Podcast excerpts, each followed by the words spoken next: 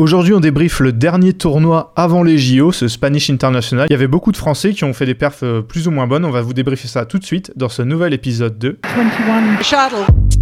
Badminton at its very, very best. My goodness me.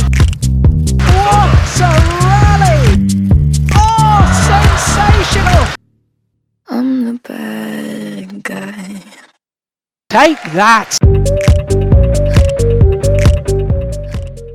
Et je suis euh, comme d'habitude pour cette euh, reprise avec Benoît. Salut Benoît. Salut Ewan, bonjour à tous. Euh, très content de vous retrouver après ces deux petites semaines de pause. Aujourd'hui, comme je l'ai dit en introduction, on va débriefer le, Spanish International.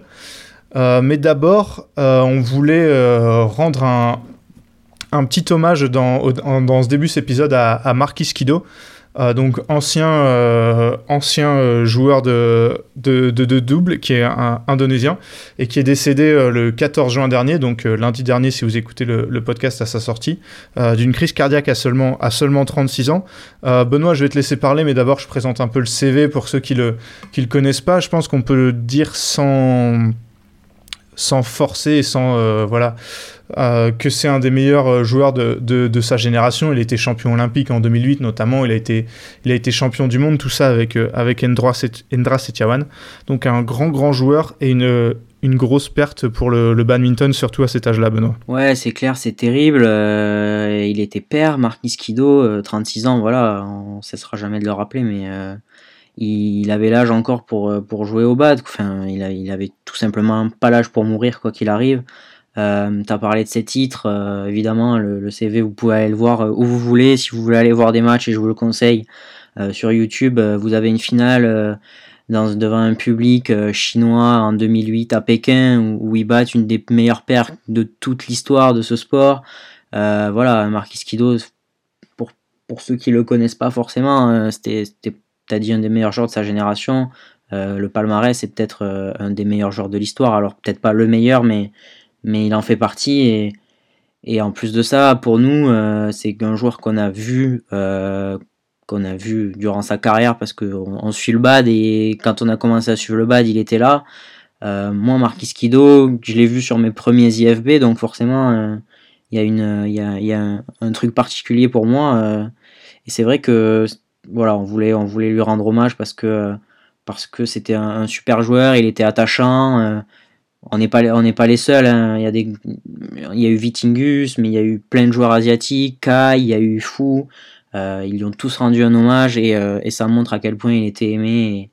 Et, voilà, j'espère que j'espère qu'on on vous aura donné l'envie d'aller voir euh, ce qu'il donnait sur un terrain parce que c'était vraiment sympa à voir. Ouais, je vous le conseille surtout que voilà, il, est très connu pour pour sa, sa paire avec Setiowan qui joue maintenant avec Hassan. Euh, mais ensuite, il a joué aussi avec, euh, avec Marcus Gideon, qui joue maintenant avec Sukamulio.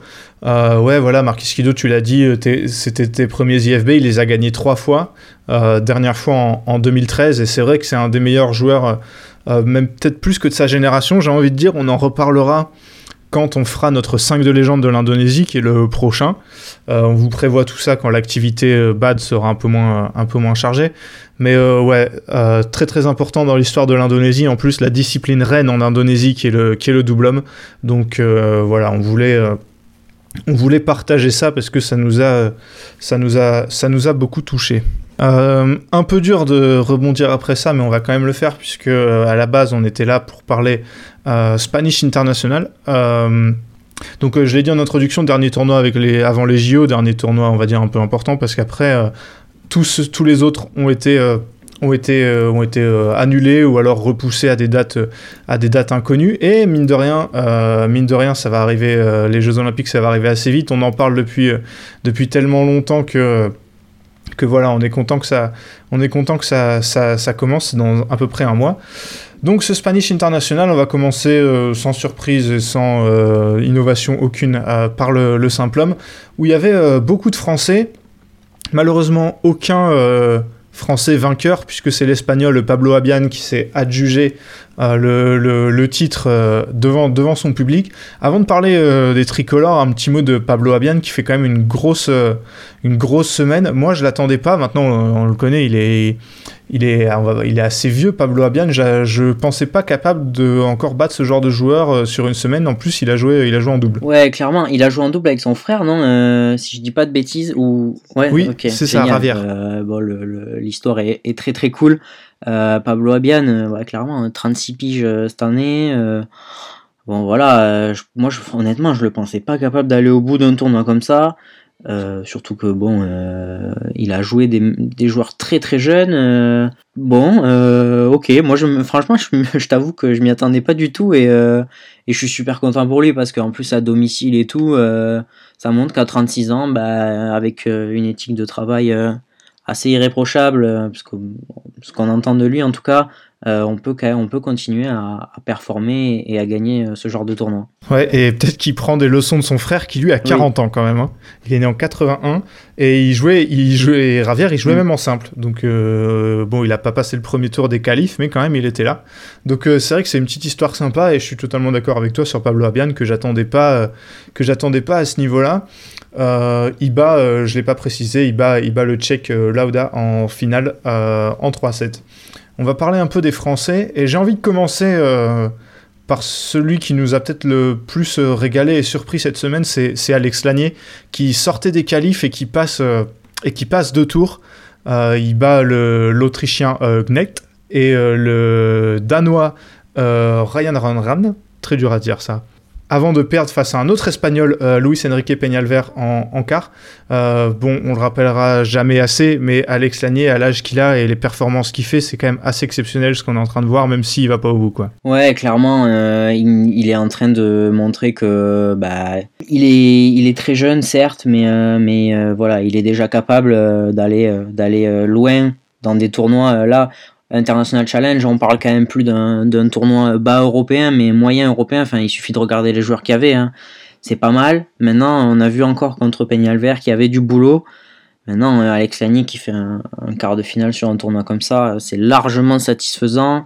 Et, euh, honnêtement, enfin, je sais pas ce que tu en penses, mais je, lui donne pas longtemps pour qu'on le retrouve en finale sur des tournois comme ça. Ouais, bah en fait, j'ai l'impression qu'il repousse euh, les limites tournoi après, après tournoi, et c'est vrai qu'en termes de précocité, ce qu'il fait, c'est, vraiment incroyable, parce que là, tu l'as dit, il y a qu'à voir les autres joueurs du tableau pour voir l'importance de, de, sa, de sa perf, et il tombe face à un joueur Peñalver qui est beaucoup plus expérimenté, mais ça donne envie d'être... Euh, d'être d'être vu en tout cas ce qui va va faire Alex Lanier j'espère j'espère qu'il va pouvoir enchaîner parce que ce qu'il fait euh, c'est assez c'est assez incroyable et il est il est en avance, on va dire, sur tous les temps de passage euh, des, autres de son âge. Donc, euh, euh, voilà, là j'ai l'impression qu'on on a vu récemment Christo Popov qui était aussi très fort, très jeune.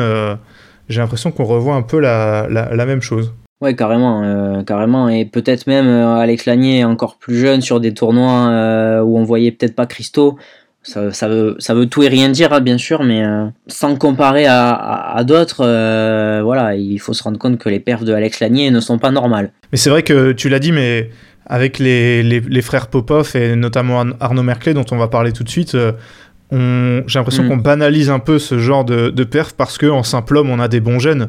Mais quand tu te poses 5 minutes et que tu regardes ce qu'ont fait, ce fait ces trois-là et ce que fait Alex Lanier, c'est assez exceptionnel et on va dire, dans, dans ce tableau de, de simple homme, euh, moi, je me, je me fais pas trop de soucis pour l'avenir du, du bas de français. je suis totalement d'accord avec toi. Euh, c'est super quand tu dis ça, j'adore. Euh, on va passer, bah, donc je l'ai mentionné, Arnaud Merclé, qui lui a également, comme Alex Lanier, fait un quart, sauf qu'en fait lui n'était pas en qualif et il a bénéficié d'un forfait au premier match, donc il a battu 15 joueurs, euh, en l'occurrence Ivan Rusev, le, bulgare, assez facilement. Ensuite il perd face à Pablo Abian en, 2-7.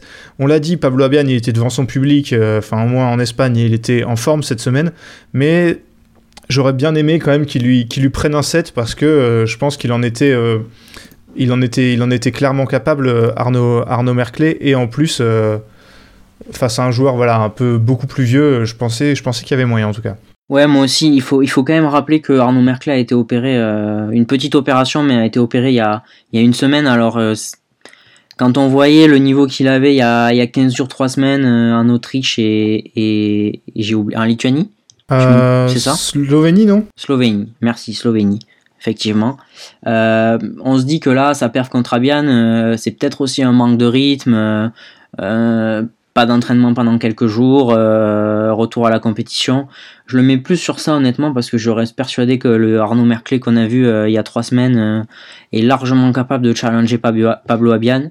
C'est pas pour minimiser la perf de Abian, mais ça aurait été un tout autre match euh, dans d'autres conditions, je pense, et c'est pour ça que la défaite d'Arnaud Merclé euh, me, déçoit pas, même, même, même pas plus que ça en fait. Euh, Pablo Abian qui a décidément été le bourreau de plusieurs Français puisqu'il a aussi battu Lucas Clairbout au premier tour, euh, défaite assez sèche 21-15, 21-13. Là encore un peu de, déception de voir que il n'y a pas vraiment eu match alors que pourtant on, on, on pense que Lucas Clairbout il peut faire mieux quoi. Je rajouterais pardon avant que tu avant que tu parles, on, ça confirme qu'il n'est pas dans une, une très bonne phase et là je vois je, je vois les, les confrontations, il, il perd maintenant 7-0 contre contre Abian donc il y avait clairement un désavantage avant de rentrer sur le terrain. Ouais, ouais, clairement, c'était mon, mon argument. euh, Ça fait 7-0.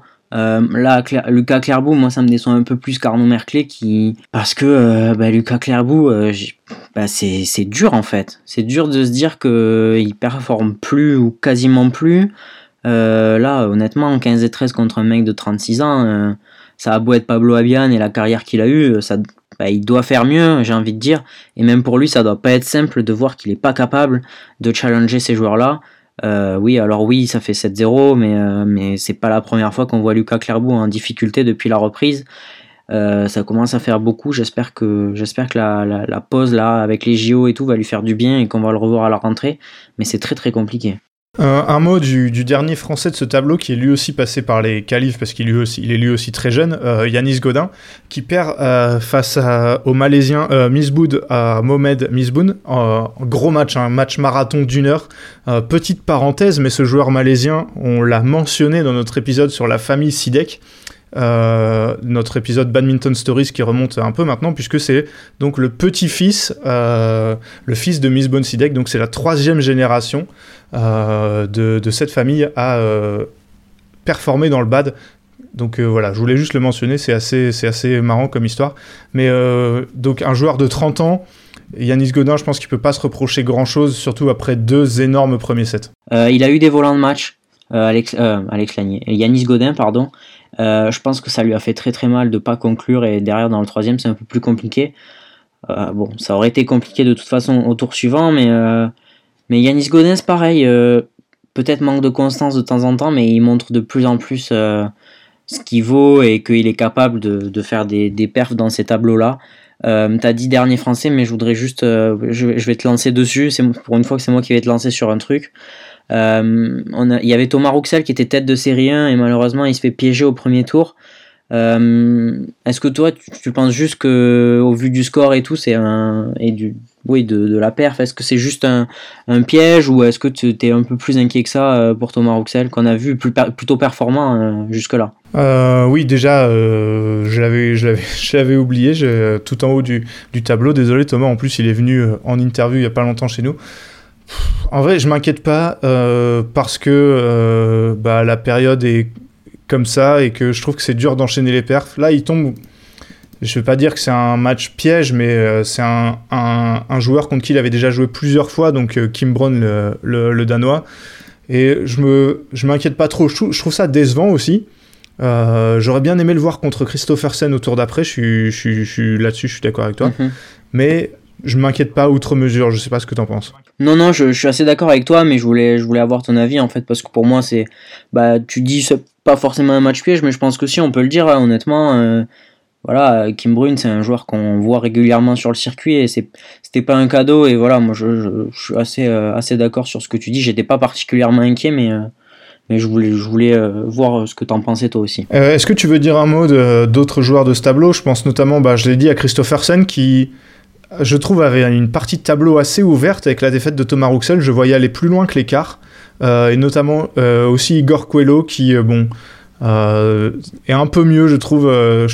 j'espère pour lui que ça va lui faire prendre confiance ces, ces trois victoires et cette défaite en, demi. Ouais, pareil. je te rejoins sur ce que tu as dit. Il y, y, a quelques joueurs qu'on aime bien. Magnus Johannessen m'a un tout petit peu déçu, mais bon, contre Quickel qui en ce moment est est très bien aussi. difficile d'avoir des regrets.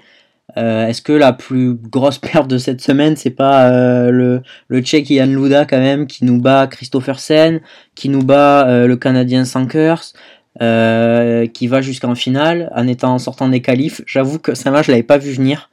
voilà, après je connais pas particulièrement le joueur pour être honnête, j'ai vu peut-être quelques, quelques points mais, mais sans plus. Maintenant, voilà, j'avoue que j'étais quand même assez surpris de, de la perf et le, il me semble que le check est de 99. C'est ça. Euh, finalement, Mais tu as raison de souligner cette perf parce que du coup, euh, mm. du... sur 4 jours, il a joué 8 matchs, le mec. Il a joué 8 matchs. C'est vraiment un. Tu, tu m'étonnes que tu m'étonnes que il a fatigué. En plus, il finit par une grosse finale d'une heure. Euh, ouais, il a dû, il a, il a dû fatiguer quoi. Donc grosse perf, tu l'as dit, Yann Lauda, le check. Quelque chose à rajouter sur ce tableau, euh, Benoît? Non, je pense qu'on a fait. On a, bien fait le tour et on va donc enchaîner euh, sur le simple dame. Euh, où là aussi il y avait, il y avait pas mal de, françaises et des petites perfs françaises, mais pas de victoire, puisque c'est la, la malaisienne Kisona qui s'impose face à, à, sa compatriote qu'on connaît, qu'on connaît bien, Go Jinwei. donc, on va commencer par Yael Oyo, euh, qui a fait euh, bah, la meilleure performance française puisque elle était euh, en demi-finale, la seule joueuse non malaisienne des, demi-finales. elle commence par battre la bulgare Pavlova, ensuite la hollandaise Lorenz, la française, sa compatriote Émilie Drouin, dont on va parler juste après. Et ensuite, elle perd face à la, future vainqueur, un tournoi solide de, de Oyo, même si elle n'a pas eu énormément d'opposition jusqu'à jusqu'à sa défaite. Euh, ouais, c'est vrai, mais en même temps, on reproche assez souvent aux joueurs de, enfin, on reproche, on reproche pas, mais euh, de pas forcément euh, gagner des matchs qu'ils doivent gagner ou voilà ou comme Thomas Rouxel se faire piéger, ça arrive. Euh, bah, Eloyo, elle s'est pas fait piéger, alors oui, elle perd un set au, second tour. Maintenant, derrière, elle, elle, corrige largement le tir. elle perd contre contre une malaisienne qui va au bout et qui à mon avis est bien meilleur que son ranking actuel. Euh, non, honnêtement, euh, très très solide euh, semaine de Yael Oyo et moi j'aime de plus en plus qu'elle nous montre et la solidité qu'elle affiche dans le jeu. Ouais, je suis, je suis d'accord avec toi et je suis aussi d'accord avec le classement de l'Indonésienne qui en plus elle rentre sur des gros tournois. Hein. Cette année elle a joué au All England, elle a joué les deux tournois en Thaïlande. Donc là c'est vraiment un tournoi en dessous pour elle. donc assez logique que finalement elle, elle, elle s'impose. J'ai parlé d'Emilie Drouin. Elle a fait une des perfs françaises de la semaine, hein, on l'a dit, parce que, pas dit, mais on va, le dire, parce que même si elle a perdu contre Yael Oyo en quart, juste avant, elle bat Jordan Hart, la polonaise ex-galloise, euh, qui, euh, bah, c'est une joueuse confirmée, qui était tête de série 5. Victoire très solide en plus, Émilie Drouin, 21-18, 21-14. Celle-là, moi, personnellement, je l'attendais pas. Euh, Émilie Drouin, qui est, très très jeune, elle a 17 ans, je crois grosse, grosse perf qui peut euh, la lancer, quoi. On espère. Ouais, on espère. Après, enfin, c'est une des premières fois où on la voit vraiment euh, sur un, tableau de ce niveau-là. Euh, elle réalise une perf énorme, on va pas se mentir. Maintenant, je, ne veux pas mettre la charrue avant les bœufs non plus. Il faudra qu'elle confirme. C'est toujours plus dur de confirmer ce genre de perf. Maintenant, ouais, Émilie Drouin, clairement, je m'attendais pas à ça et ça m'a bien fait plaisir parce qu'on râle souvent sur le, niveau du simple dame et, le fait qu'il n'y ait pas forcément de joueuse derrière euh, pour assurer la, suite. Euh, bon, ben voilà, Émilie Drouin euh, a fait une super semaine. J'espère qu'elle nous refera ça. On passe à Léonie Sué qui n'a pas passé le, premier tour, malheureusement défaite contre l'anglaise Abigail Holden. c'est dommage parce que en termes de confiance, elle aurait pu bah, vraiment en prendre même en passant juste un tour parce que derrière c'était et j'y croyais pas trop, mais bah là ça va avoir un peu l'effet inverse, surtout une grosse défaite comme ça en plus d'une heure, 17-21 au, troisième. C'est le genre de match qui, fait un peu mal et on aimerait qu'elle euh, qu'elle la gagne quand même, Léonie Sué, maintenant qu'elle est dans le top 100. Bah ouais, enfin moi perso j'ai eu l'impression, on, en avait, on en avait parlé tous les deux, qu'elle allait un peu mieux et ah cette victoire elle fait mal, surtout que c'est un, match serré où il y a, y a, y a la place de, de faire mieux et euh, bon... Euh, toujours, voilà, on le redit, hein, mais compliqué cette période, vraiment compliqué. Euh, on le voit là parce que je pense qu'encore une fois, la Onisué était au-dessus et je dis pas ça juste parce qu'elle est française, mais parce que ça me semblait assez, euh, semble assez euh, évident. Bon, c'est pas ouf pour la confiance. Maintenant, on, va attendre la rentrée pour voir ce dont elle est capable sur ce genre de tournoi encore. Et je finis avec Marie Batomen parce que bah il n'y a pas grand chose à analyser. Elle est tête de série 3, elle passe le premier tour et derrière elle abandonne elle, abandonne au deuxième parce qu'elle se blesse. Voilà, pas, pas grand chose à dire. Je sais pas si tu veux ajouter quelque chose là-dessus. Non, non, euh, on espère seulement qu'elle va vite se rétablir parce que clairement, elle, était, euh, elle est en plutôt bonne forme euh, dans les performances.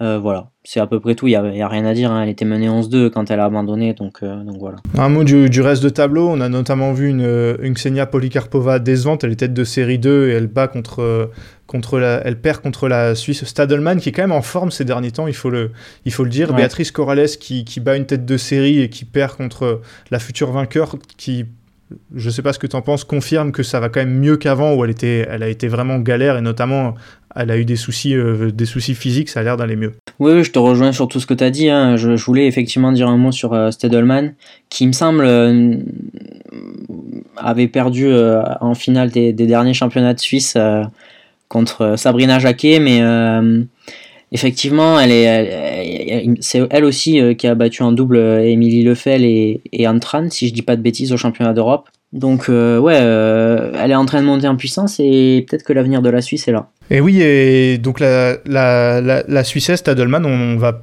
pouvoir la suivre en France cette année puisqu'elle vient de signer au, Racing, Club de, au Racing Club de France. Donc c'est toujours cool d'avoir des, des, jeunes joueurs ou joueuses comme ça qui, arrivent, qui arrivent en France. Tout de suite, on passe au double homme après cette transition. Look at this, look at that. Oui, et le, le double homme euh, est la meilleure paire française en fait en termes purement euh, comptables, puisque la paire euh, Lucas Corvet-Ronan Labarre qui commence à bah, enchaîner tout simplement fait une finale, perdue finalement face au Malaisien Monty. Mais en plus, ils sortaient des qualifs, donc ils en ont, ils en ont, joué, des, ils en ont joué des matchs, ils en ont même joué 7 même s'il y a défaite au bout, c'est quand même toujours euh, une bonne perf, surtout pour eux où on sait que, que c'est euh, compliqué euh, de, voilà le début d'une perf, c'est vraiment pas mal.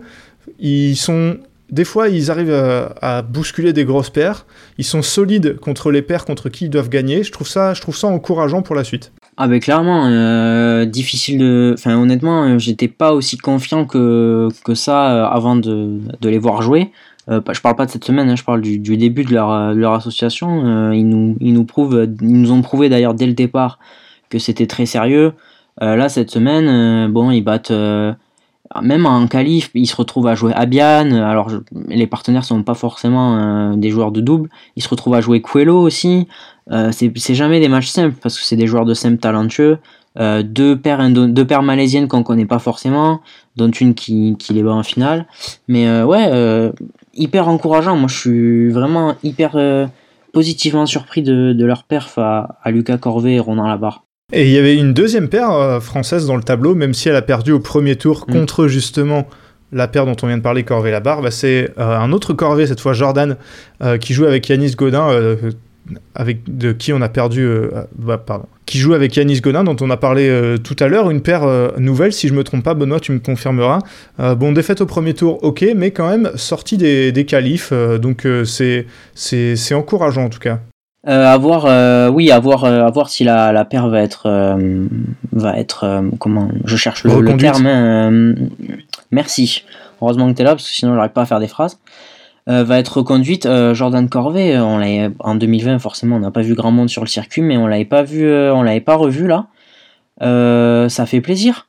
Ça fait plaisir de revoir Jordan Corvée sur le circuit parce que moi je reste persuadé qu'en double c'était peut-être un des peut-être le meilleur des, trois frères, sans faire offense aux deux autres, mais le plus spécialiste du double, disons en tout cas. donc très cool de le revoir. on va voir si, si, cette association avec Yanis Godin va durer, mais en tout cas, euh, moi j'espère, euh, j'espère qu'on va les revoir euh, sur d'autres tournois pour voir un peu plus sur la durée ce que ça donne. Ouais, ouais bah en fait là je, je, regarde, ils avaient joué à deux, tous les deux en Belgique, mais ça, ça, remontait à novembre 2019, donc ça, faisait, ça faisait un moment, ils avaient fait un seul tournoi ensemble et un seul match même. mais donc ouais, retour du coup à la compétition pour, pour Jordan Corvée, enfin à ce niveau-là de compétition, donc on peut, on peut excuser, on peut, on peut excuser cette défaite surtout face à une paire française pour le coup plus expérimentée. Ben, C'était les deux seules paires françaises.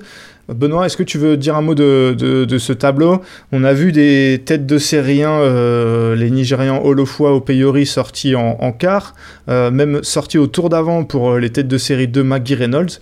Et au final, c'est comme souvent dans ce genre de tournoi, il faut le dire, des paires asiatiques qu'on connaît pas, qui a un classement, en l'occurrence 270e mondiaux, qui correspond pas à leur niveau, qui, qui va au bout. Bah ouais, tout à fait leur niveau. 270e mondiaux, euh, ça va au bout d'un International Challenge, euh, tout est normal. Mais bon, c'est un peu l'histoire de, de ces tournois. euh, C'est voilà, c'est tu l'as dit, hein, mais euh, on se retrouve avec des paires que tu connais pas, qui jouent des têtes de série, et c'est toujours c'est toujours l'enfer pour pour les têtes de série parce qu'elles sont clairement pas protégées face à des jeunes des jeunes paires asiates. Et là, là c'était le cas, donc euh, ouais, pas grand chose à rajouter. On les connaissait pas, on va pas se mentir. Ouais, puis au final, quand tu regardes les niveaux, euh, t'as la paire française Corvée Labarre qui est 221e, qui joue contre euh, les Malaisiens Timan euh, qui sont 270e, mais les deux paires n'ont pas du tout un classement qui, qui, qui va avec leur, avec leur niveau, donc bonne perf des Français quand même. On passe tout de suite au double dame. Euh, le double dame où c'est euh, les Hollandaises cette fois, euh, Tirto Centono Van der Haar qui, s'impose. Euh, elle s'impose en finale face aux Espagnols qui étaient à domicile Lopez Ousley.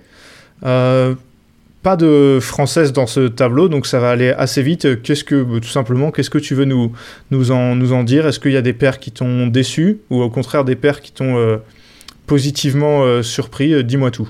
Euh, déçu, non. euh, je voulais juste dire un mot de, de Imke van der Haar euh, qui revient. pas, je sais plus si elle a été. Peut-être qu'elle a été blessée, mais qu'on n'avait pas vu pendant un moment, en tout cas sur le circuit, et qui revient. Mais là, sur les trois derniers tournois, c'est minimum demi-finale tout le temps. Bon, là, pas un mixte parce qu'elle joue avec, elle jouait pas avec le joueur avec lequel elle, elle avait joué ses, ses derniers tournois, mais punaise, vraiment performante. Euh, bon ben voilà, là elle va au bout, donc euh, difficile de dire le contraire, tu me diras, mais euh, on avait déjà quand même vu des, des prémices de ça sur les, les tournois précédents, voilà. En vrai, je sais pas si tu veux rajouter des, des choses sur ce tableau. Ouais, juste quand j'avais vu les tableaux au début, je pensais vraiment que Jessica Pugh et sa partenaire Jessica Hopton allaient Mhm. aller au bout, allaient gagner le tournoi. Je suis assez surpris de cette défaite en demi face à une paire espagnole qui sort de nulle part que je connaissais pas. Donc ouais, assez assez surpris parce que je pensais vraiment que Jessica euh, Hopton et Jessica Pugh allaient aller au bout. Ouais, ouais, je, bah ouais, bah écoute, euh, pareil. Après, elles ont battu, elles- ah, pourtant elles battent les têtes de série 2 euh, que personnellement je, je ne connaissais pas, euh, des, des Malaisiennes. Ouais, mais c'est pour ça que c'est d'autant plus étonnant cette, cette ouais, ouais. défaite contre des, des, Hmm. des Espagnols qui sont au-delà de la 400e place mondiale. Bon, il y a peut-être le truc de jouer à domicile, pourquoi pas. Mais voilà, Ouais, 19 au troisième, ouais, c'est un... oui, en plus. Ouais, plus, surprenant. Hmm. Euh, très très surprenant. On passe donc au dernier tableau, euh, le, le tableau de, mixte, euh, où là non plus, il n'y avait pas de Français. Victoire, encore une paire malaisienne, Ti Teo. Euh, Ti, c'est le même, qui, si je me trompe pas, qui gagne le, le double homme, donc euh, sacrée semaine pour lui. Ils battent en finale, cette fois Jessica Pugh était bien présente avec Callum Hemming, son partenaire. Euh, défaite euh, 21-19 au troisième encore. Pareil, Benoît, qu'est-ce que tu veux nous dire sur ce tableau où là, euh, Hemming Pugh ont respecté leur rang, mais derrière ils, perdent face à une paire asiatique. Bon voilà, euh, c'est ce qu'on a dit tout à l'heure, quoi, dont on connaît pas le, vrai niveau. Ouais, euh, bon, en plus, euh, voilà, il suffit de voir le score de la finale, 21-19 au troisième. euh, clairement, euh, ils ont été dans le coup très très longtemps, Heming Pugh. Euh, bon, voilà, je pense qu'on a assez régulièrement dit ce qu'on en pensait euh, ces derniers temps. Bon, malheureusement, tu tombes contre un joueur qui, a- qui est très jeune, il a 21 ans, je crois, qui fait pas la semaine de sa vie parce que c'est clairement pas le cas, mais dont on connaît dont on connaît pas le classement et qui va chercher un doublé. Euh, clairement, il n'y a, pas- a pas à rougir de, cette défaite en finale. Est-ce que tu veux rajouter quelque chose d'autre sur ce, sur, ce, sur ce tableau? On a vu euh, encore euh, des têtes de série euh, européennes parfois assez, assez, décevantes. Là, je pense notamment aux têtes de série 1 euh, irlandaises Renault Dara qui perdent, euh, qui perdent face à une paire russe euh, assez, assez tôt dans le tournoi. J'ai trouvé ça dommage en fait. Euh, ouais, on va pas se mentir, le, le double dame et le, et le double mixte, euh, c'était deux tableaux un peu en dessous en termes de niveau. Euh, je sais pas s'il y a quelque chose pour Paul Reynolds.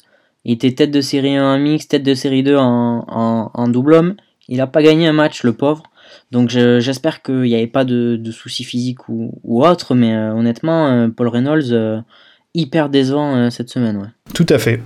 Eh ben, je pense qu'on a, on a terminé. Maintenant, Benoît, enfin, c'est même pas une question, mais le, le, prochain tournoi que toi et moi on débriefera, il sera, sans faire offense à ce Spanish International, euh, beaucoup plus euh, beaucoup plus important et euh, tout ce qu'on peut dire bah, c'est qu'on a c'est qu'on a hâte que ça arrive parce qu'on en parlait avant d'enregistrer il y a notamment par exemple des joueurs chinois qu'on n'a pas vu jouer depuis bah, le All England 2010 2020 donc ça ça remonte moi je m'en perso je m'en souviens pas je crois que je je suivais pas le bad à cette époque non t'as raison clairement sans faire offense au Spanish ce sera, ce sera exceptionnel, j'espère. Et on sera plus régulièrement là qu'un seul débrief à la fin de la semaine pour les jeux. C'est tout ce qu'on peut vous dire euh, sans trop en, dire pour l'instant. Mais, euh, mais voilà, on sera, euh, on sera beaucoup plus présent pour, pour parler des matchs, pour parler de ce qui va se passer dans, ces Jeux Olympiques. Ouais, pour, on va aussi vous présenter ça avant la compétition. Hein, pour être parfaitement transparent mm. avec vous, on attend juste la publication des tableaux. Et ensuite, on va vous, on va vous présenter tout ça. Euh, bah, merci Benoît d'avoir fait cet épisode avec moi. Merci à toi, Ewan, et merci à vous pour votre écoute. Euh, on se retrouve lundi prochain. Euh, lundi prochain, bah, on peut le dire maintenant, on vous prépare, on a préparé même une, une, interview de Sabrina Jacquet, la, joueuse suisse qui va aller aux, Jeux Olympiques de Tokyo. Ouais, c'était vraiment cool. Donc une joueuse de, bah, de, de, simple et qui en plus va arrêter sa carrière après les Jeux. Donc elle avait beaucoup de choses à dire. On est revenu un peu là-dessus, un peu sur la place du badminton en Suisse et aussi c'est le temps qu'elle a passé a passé en top 12. Donc je, je ne pourrais que vous conseiller d'écouter ça lundi prochain. D'ici là, portez-vous bien. À la prochaine.